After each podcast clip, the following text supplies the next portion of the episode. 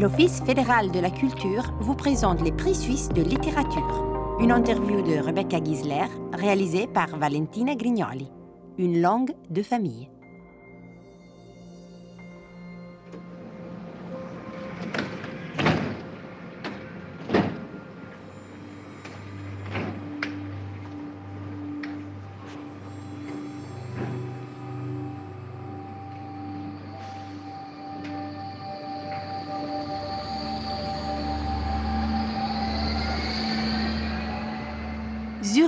Avril 2022. Je vais à la rencontre de Rebecca Gisler, autrice du roman L'oncle. La jeune écrivaine est née à Zurich, mais sa langue maternelle est le français. Après les études en Suisse, elle part pour euh, Paris, où elle commence à écrire en français, justement. Ce roman est l'histoire de sa rencontre avec une nouvelle façon d'écrire, sa découverte et son expérimentation. Bien sûr, L'oncle, publié par Verdier, raconte aussi un personnage familial encore peu exploré en littérature, si l'on exclut le Vania de Tolstoï, mais qui prend une bonne place dans les souvenirs familiaux. L'oncle est un homme isolé qui vit au bord de la mer. Parfois on dirait au but du monde, parfois dans n'importe quelle province. Un personnage entre mythe et réalité, un géant anticonformiste qui nous permet de connaître, en filigrane, l'histoire d'une famille et qui nous rappelle notre humanité. L'endroit est mystérieux et fascinant, tout comme la personne dont la narratrice et son frère doivent s'occuper pour une certaine raison. On flotte entre réalité et souvenirs oniriques, entre passé et présent, en observant de façon presque scientifique avec la narratrice cette espèce humaine, les oncles. Tragique et comique se mêlent dans cette œuvre où le rythme et la dramaturgie montrent le talent précieux de Rebecca Gisler.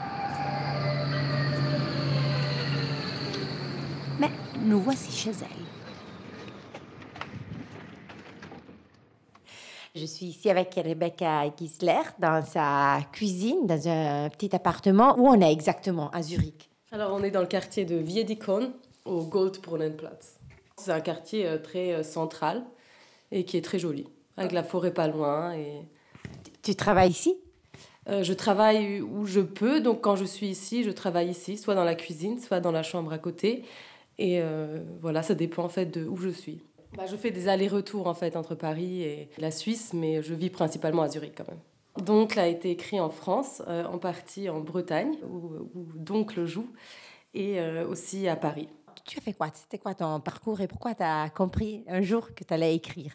Bah, Comme j'ai grandi à Zurich, j'ai tout d'abord écrit en allemand et ensuite j'ai commencé du coup les études de création littéraire à Bienne. Mhm. Et euh, j'ai écrit euh, bah pendant trois ans euh, en allemand. Et après, j'ai décidé d'intégrer le master de création littéraire à Paris 8. Donc, pour écrire en français. En fait, c'est la langue que je parlais à la maison quand j'étais toute petite. Donc, c'est quelque part un peu ma, ma langue d'enfance. En, toute liberté, en fait, avec plein de fautes, comme quand on grandit avec une langue, enfin, sans vraiment l'apprendre. J'ai appris l'allemand à l'école. Et c'est pour ça qu'en fait, ça m'a donné envie de changer euh, ma langue d'écriture, de peut-être aussi un peu me libérer. Enfin, j'avais pour moi la langue allemande, par exemple, c'était euh, une langue qui devait être très correcte, où il y avait une narration aussi très correcte, euh, dans l'écriture aussi. Et en écrivant en français, je me suis un peu libérée de tout ça parce que je me suis dit, ok, bah, je vais voir ce que je peux faire avec cette langue dans laquelle je me sens un peu plus limitée et voir comment travailler la langue comme un matériau, en fait et moins, moins de, de, creuser une sorte de narration dès le début, mais d'abord de voir qu'est-ce que je peux faire avec sa langue, avec cette langue dans laquelle je me sens moins à l'aise, dans laquelle j'ai l'impression de faire plus de fautes, etc. en fait. Et c'est comme ça qu'est venue cette écriture. Euh, ouais, cette écriture qui quelque part a peut-être un aspect incorrect ou une sorte de, de recherche euh, peut-être poétique. Enfin, poétique et je la trouve aussi très courageuse avec ces longues phrases qui durent des pages. En fait, le fait que le thème du livre, le retour à la famille, réel, irréel, ça on ne sait pas, ça pouvait être que en français en fait pour toi. Ouais, clairement en fait ça pouvait être que en français et euh, je crois aussi que le personnage de l'oncle qui a fait cette langue et c'est la langue qui fait le personnage de l'oncle j'ai vraiment commencé ce texte en me disant, bon, je, vais essayer avec des images, en fait, juste des images que je voulais décrire vraiment en, détail. Et donc la langue, en fait, elle devait suivre ce rythme, ce rythme aussi de, un peu boiteux, ce rythme de l'oncle, ce rythme un peu imparfait peut-être aussi. Et euh, c'est vraiment comme ça, je trouve, pour moi, ce texte, c'est vraiment une expérience de la langue avant tout. Et après est venu euh, ce personnage qui gonfle au fur et à mesure du récit et qui prend vraiment littéralement sa, sa place et il devient gros et, il s'impose comme ça à cette histoire qui n'est pas vraiment une histoire, mais peut-être plutôt une sorte d'enchaînement d'images qui donne en quelque sorte une histoire après. Qui est l'oncle? Euh, L'oncle, euh, bah, l'oncle est un personnage, enfin est un homme d'une cinquantaine d'années qui vit euh, tout seul dans la maison de ses parents décédés au bord de la mer et qui vit d'une manière très solitaire, qui a ses propres rituels, sa propre logique. On pourrait dire que c'est un peu un, quelqu'un d'hors norme, peut-être. Quelqu'un qui a justement ses, ses, habitudes et qui vit un peu dans sa petite bulle en s'appuyant en fait sur ses souvenirs. Enfin, toute son idéologie est basée sur le squelette qui est aussi le squelette du texte, qui sont en fait les souvenirs de l'oncle, les souvenirs d'enfance et d'adolescence de l'oncle qui ont fait son personnage qu'il est aujourd'hui. Il y a cette question aussi de l'âge adulte et de l'âge d'enfant, la limite de ces deux âges, les frontières, les frontières de comportement aussi. Et voilà.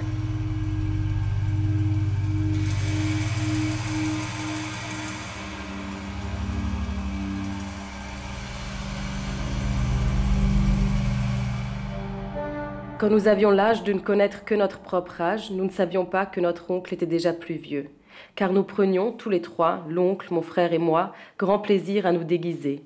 Et l'oncle nous fabriquait des coiffes indiennes et des épées de pirates, et c'était toujours lui qui distribuait les jouets ou qui courait à la fenêtre du premier étage pour lancer le boomerang en direction de mon frère, qui attendait, les yeux plissés, les mains en l'air dans le jardin.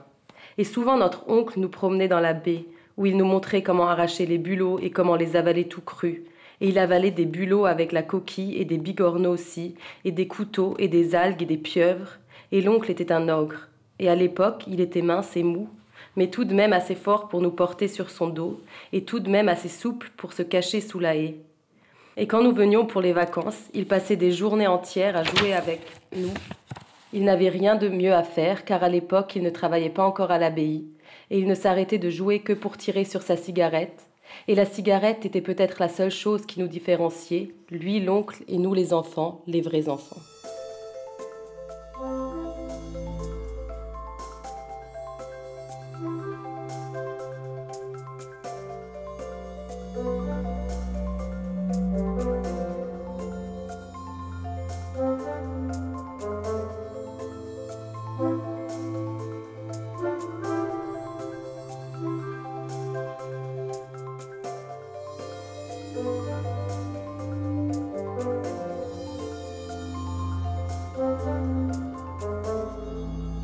La narratrice par rapport à tes souvenirs ou c'est complètement inventé? Non, je dirais pas. Enfin, la narratrice, euh, c'est pas euh, forcément euh, à 100% autobiographique. Elle est d'ailleurs aussi très effacée en fait. Elle est, mhm. elle est pas très présente finalement parce que son rôle, c'est vraiment d'observer ce personnage. Donc elle l'observe petit à petit et elle le suit. Elle suit ses pas, elle suit ses traces et c'est comme une sorte de recherche de quelque chose. Et en fait, ce que l'oncle il dit, pour les neveux, c'est une sorte de souvenir euh, de l'enfance.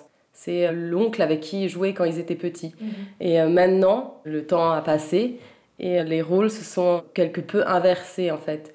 Et il y a du coup cette narratrice qui suit l'oncle sans le juger, qui est curieuse, qui le suit quand on observe un insecte ou des petites choses comme ça, de, des petits animaux ou des, des images.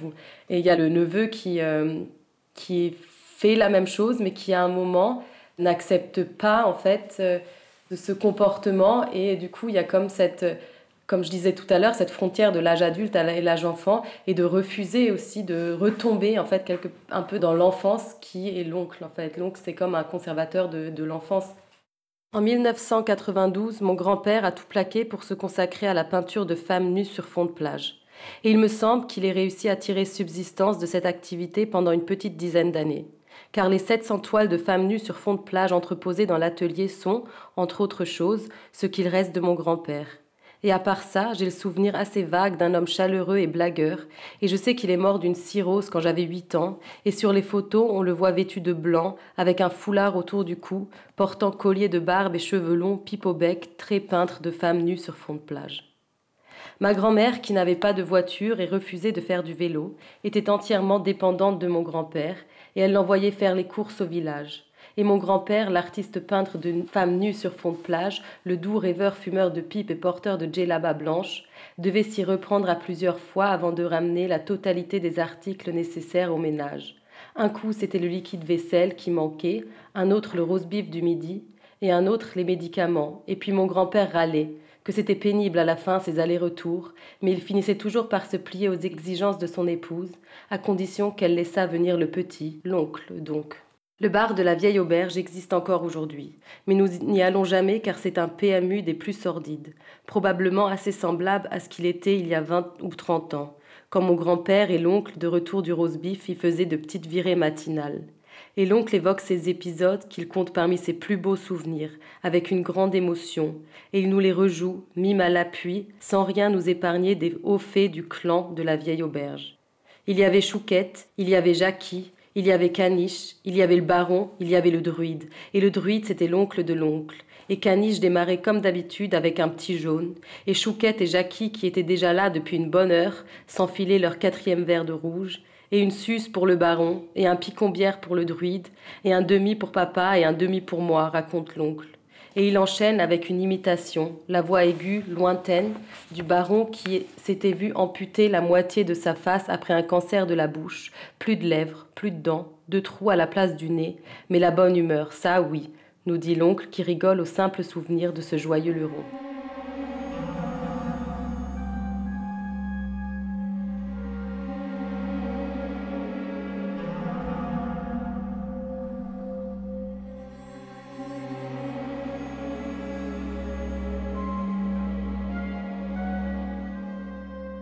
Des fois l'impression que la réalité et le rêve se confondent sur le fond irréel d'une Bretagne insolite.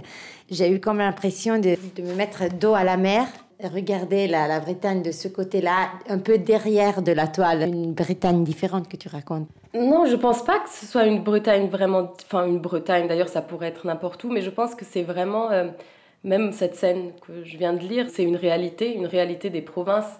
Quand on voit les PMU, euh, euh, les gens qui se retrouvent là-bas dès le matin, euh, qui euh, c'est les habitués des, des, des, comptoirs en fait. Mhm. Et je trouve que c'est une ambiance très particulière. C'est une réalité en fait. Enfin, ce que je trouve intéressant ou ce que j'aime bien, c'est cette idée de. Enfin, il y a aussi là une sorte de tragique un peu comique parce que dans le souvenir de l'oncle, ça fait partie de ses plus beaux souvenirs, mais euh, quand on y réfléchit bien, c'est vraiment très sordide en fait. de faire ça euh, de, avec son père, euh, d'aller au bar comme ça dès le matin après l'achat du roast beef, etc. mais il y a aussi, et c'est pour ça que tu disais tout à l'heure que les souvenirs, ils ont quelque chose de très absurde aussi et de très exagéré aussi peut-être. Parce que pour moi, il y a aussi cette, enfin, l'âge de, de l'adolescence ou de l'enfance, c'est l'âge des découvertes, c'est l'âge où tout, tout ce qu'on ressent est beaucoup plus puissant en fait. Toutes les, les premières fois, euh, toutes les émotions, on ne sait pas trop euh, quoi en faire et c'est un peu l'âge surréaliste en fait, quelque part. Et, euh, et ça aussi, dans les souvenirs de l'oncle, qui, les souvenirs qui sont encore très présents, du coup on peut dire quelque part que ces souvenirs qui font ce qu'il est aujourd'hui en fait, baignent encore quelque part dans ce surréalisme de l'adolescence. Et ça, cette idée, cette idée me plaît beaucoup.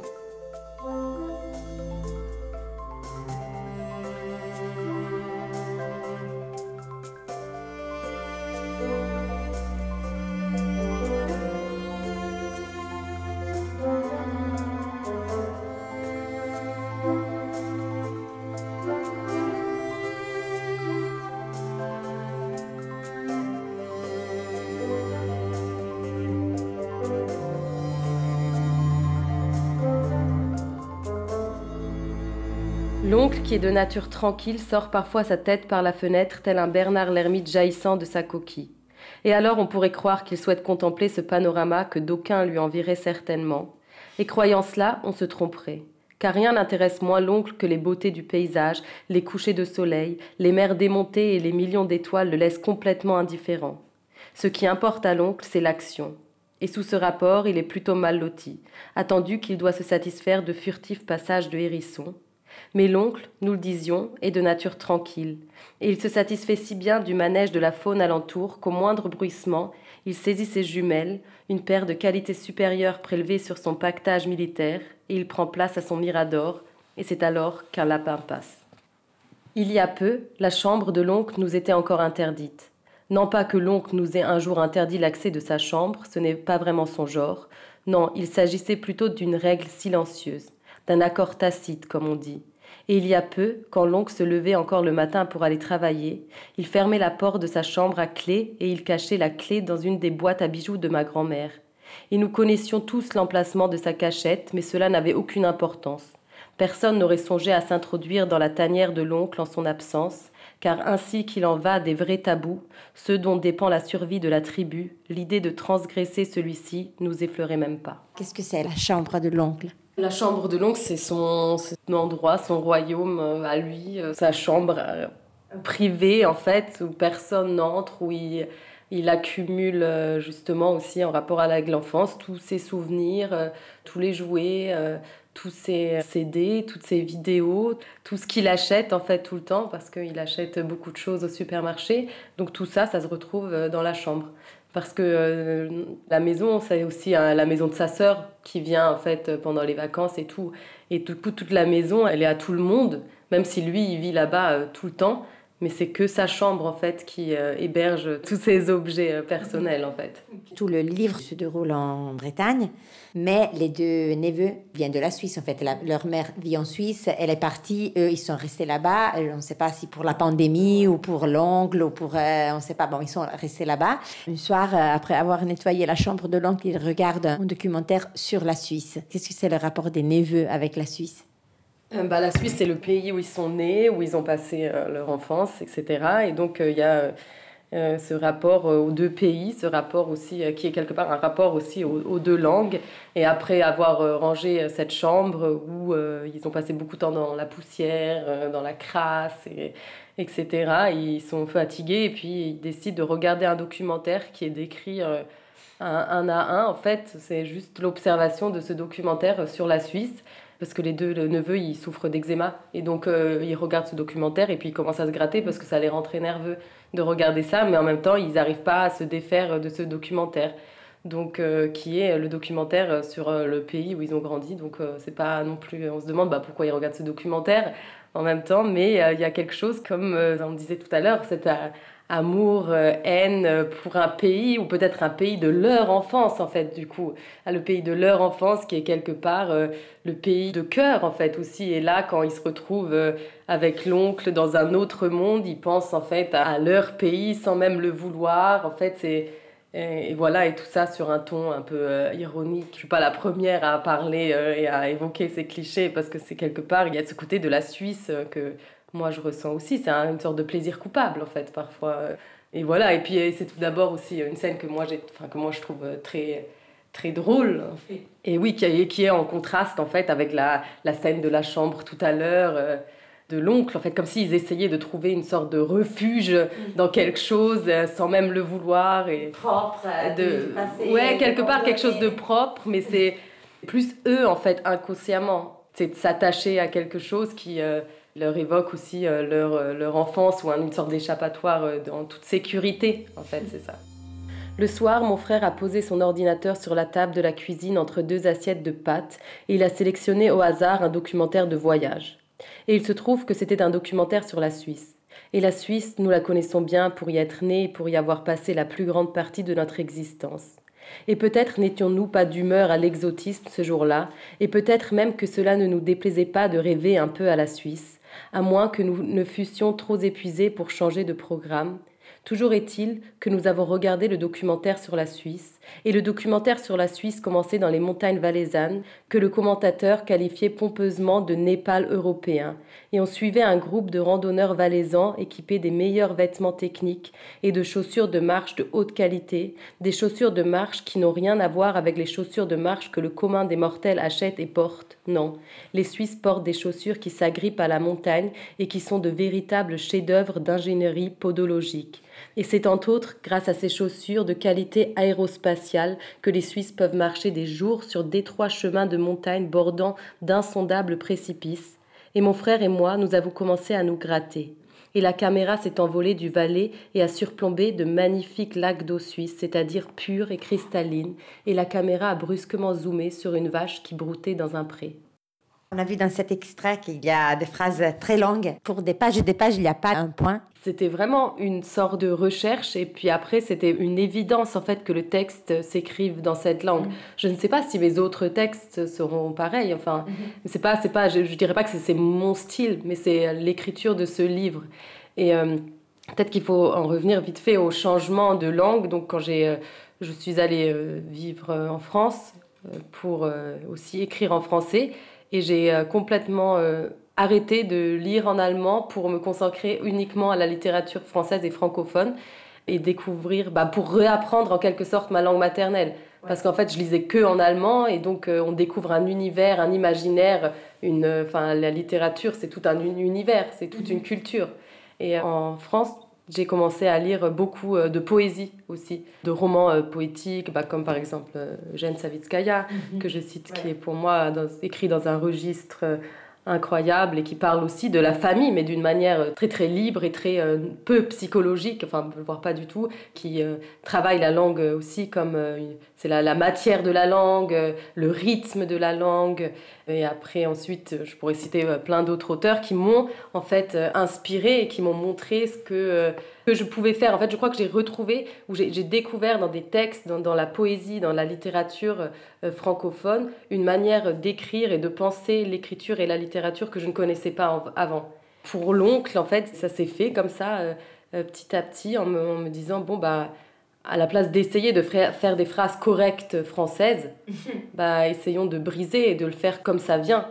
Et de, de, le faire d'une manière en suivant le rythme de l'oncle et en suivant le, le, rythme parfois presque organique de l'oncle et puis et en observant euh, petit à petit l'insaisissable et l'insaisissable aussi de, de, la langue en fait et de d'essayer de creuser non seulement une image mais de creuser aussi la langue jusqu'à épuisement du coup il y a tous les et et et mais d'une langue très simple en fait que moi je pense c'est vraiment juste d'aller de creuser l'image comme ça euh, comme si euh, j'observais quelque chose pendant très très longtemps et qui après se transforme. Et d'où aussi euh, cette absurdité qui est juste en fait le réel étrange. C'est le réel étrange qui vient en observant le réel, mais en observant aussi la pensée qu'on a sur le réel. Et c'est comme ça que j'ai écrit le texte et que le texte s'est écrit en fait lui-même. Et je crois vraiment dans un mouvement de la narratrice aussi, c'est-à-dire en observant, elle, elle disparaît, et ben c'est comme en écrivant, je disparais. Mhm. Je disparais en écrivant et l'écriture se fait elle-même. J'ai osé, je me suis dit, bah alors je fais ça comme ça parce que l'oncle, ce personnage, il m'autorisait en fait à faire ça. En le disant, ça pourrait faire peur. Des pages sans ponctuation. En effet, on le lit, on y est dedans et on y rentre euh, comme un documentaire. En fait, on observe, on observe. Et c'est comme quand tu observes quelque chose de trop près, qu'après, il y a des autres images qui sortent qui sont peut-être pas réel et qui sort du rêve. Et puis peut-être euh, c'est aussi dû à que enfin, la narratrice, elle ne, comme je disais, elle, elle, elle ne juge pas, ou il n'y a pas de jugement. Et je voulais pas faire une histoire de famille euh, avec euh, des enjeux psychologiques mm. incroyables, parce que ça m'intéresse pas. Et en fait, ce qui m'intéresse, c'est cette psychologie qui vient et qu'on reconnaît ou qui se comprend à travers les gestes et à travers les corps des personnages. Et fait, pour décrire les gestes et pour décrire les corps, il faut s'arrêter un bon temps de, sur les corps et sur les gestes et sur ces images. Mhm. C'est pour ça qu'il y a très peu de dialogue, voire pas du tout de dialogue en fait, et pas très peu de ponctuation, parce que c'est comme un puits, en fait, on peut s'enfoncer euh, pendant très très longtemps. Et c'est ah. ça qui fait euh, cette psychologie.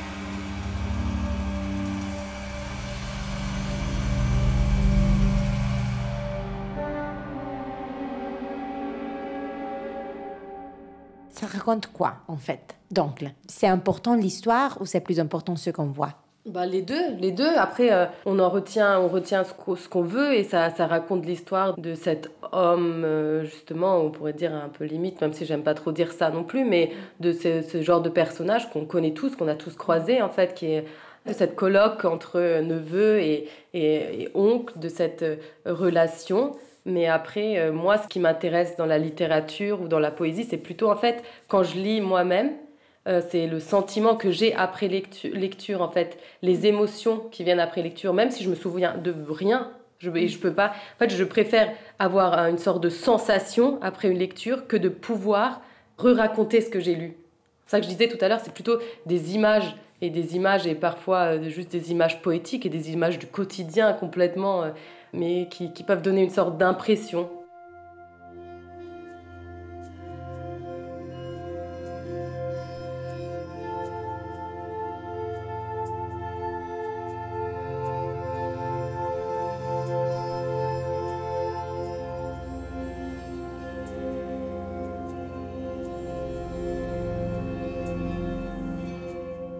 Le spécialiste des oncles exerçait dans un hôpital que je ne connaissais pas. L'oncle, en revanche, le connaissait pour y avoir emmené le druide, et il a tout de suite reconnu le parking sur la butte. Et il s'exprimait avec une voix très aiguë, une voix de heavy metal qui, chez l'oncle, était la voix de la peur. Et cet hôpital n'inspirait pas confiance, selon monsieur et madame Chariot. L'établissement aurait dû être fermé depuis longtemps à cause du matériel vétuste et du manque de personnel, et de certains médecins qui auraient dû être traînés en justice. Mais nous n'avions pas le choix et nous avons garé la voiture tout près de la porte tournante et à l'entrée de l'hôpital et nous avons observé un instant le bloc de béton grisâtre dont, malgré les rumeurs, sortait tout un tas de monde. Et certaines des personnes qui sortaient de l'hôpital tenaient des chats et des chiens en laisse, et d'autres serraient des cochons d'Inde et des furets contre leur poitrine. Et les cochons d'Inde couinaient nerveusement comme s'ils venaient de passer un sale quart d'heure, et d'autres personnes encore sortaient avec des perruches en cage et une femme en fauteuil roulant portait un perroquet sur son bras droit. Et nous observâmes silencieusement cette faune pendant dix bonnes minutes avant que mon frère ne se décide à demander si nous étions sûrs d'être au bon endroit. Et l'oncle a dit que oui, oui, qu'il connaissait bien l'hôpital, qu'il y avait emmené trois ou quatre fois son oncle druide avant sa mort au pied du lit. Mais la réponse de l'oncle fut étouffée par un mugissement. Et quand je dis mugissement, je pense par exemple au cri d'une vache que l'on mène à l'abattoir. Et mon frère et moi, nous avions du mal à croire à la scène à laquelle nous assistions. Et il faut dire que ce n'est pas tous les jours qu'on voit un énorme bovidé à poils longs sortir d'un hôpital breton. Et l'oncle a dit sans s'émouvoir que c'était un yak. Et nous nous sommes rappelé l'histoire du yak d'Erwan. Et nous avons demandé à l'oncle si cette grosse bête là-bas c'était le yak d'Erwan. Mais l'oncle a dit que non, non, que lui c'était un jeune yak que ça se voyait à son poil et qu'il mesurait à peine deux mètres de long. Et nous étions tellement surpris par la réponse experte de l'oncle que nous n'avons rien ajouté. Et le jeune propriétaire du yak tira un bon coup sur le licol pour extraire l'animal qui coinçait la porte tambour. Et l'oncle a été pris d'une quinte de tout dans la voiture, et toussant, il a craché sur son pull, des crachats jaunes et vaguement sanguinolents, je crois. Et j'ai dit à mon frère Allons-y, et nous sommes descendus de la voiture, et nous nous sommes arrêtés devant la porte tournante et la grosse masse poilue et musculeuse du yak s'est dépêtrée d'un coup, laissant la voie libre à d'autres patients. Et les autres patients se sont déversés sous le porche de l'hôpital, des patients en mauvais état, des patients en mauvaise forme, à qui il manquait un morceau de tête, de bras ou de poumon, des patients avec des béquilles et d'autres avec des bandages, des patients au teint gris de fumeurs sous l'attitude pluvieuse, des patients comme l'oncle.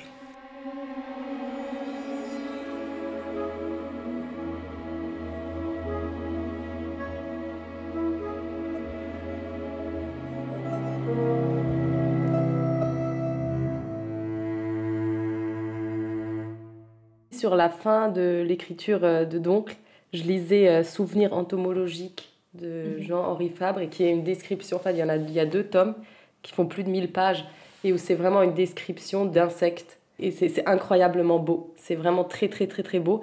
Et il observe les insectes dans tous leurs mouvements et tout. Et du coup, je pense que j'ai pris, en fait, inconsciemment, ça m'a. Parce qu'il y a presque quelque chose d'humain, en fait, même dans la description et dans le comportement de ces insectes. Et parce qu'il y a la nourriture, ils vont se nourrir. Et après, voilà, comment ils se comportent avec d'autres insectes et tout. Et du coup, il y a, y a une sorte de parallèle euh, que je trouve intéressante et aussi dans l'observation. Et ouais, et puis après, le côté animal, c'est quelque chose que nous avons euh, tous en nous. Enfin, nous sommes tous très.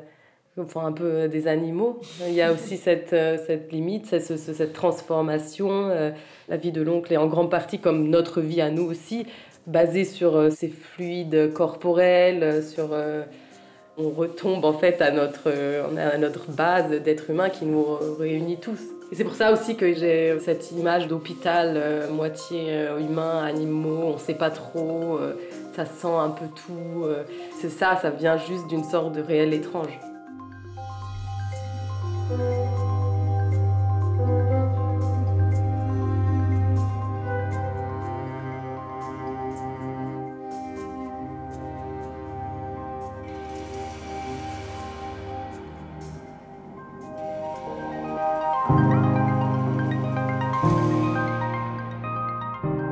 L'interview que vous venez d'écouter a été réalisée par Valentina Grignoli.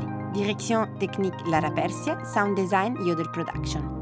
Une production Office fédéral de la culture.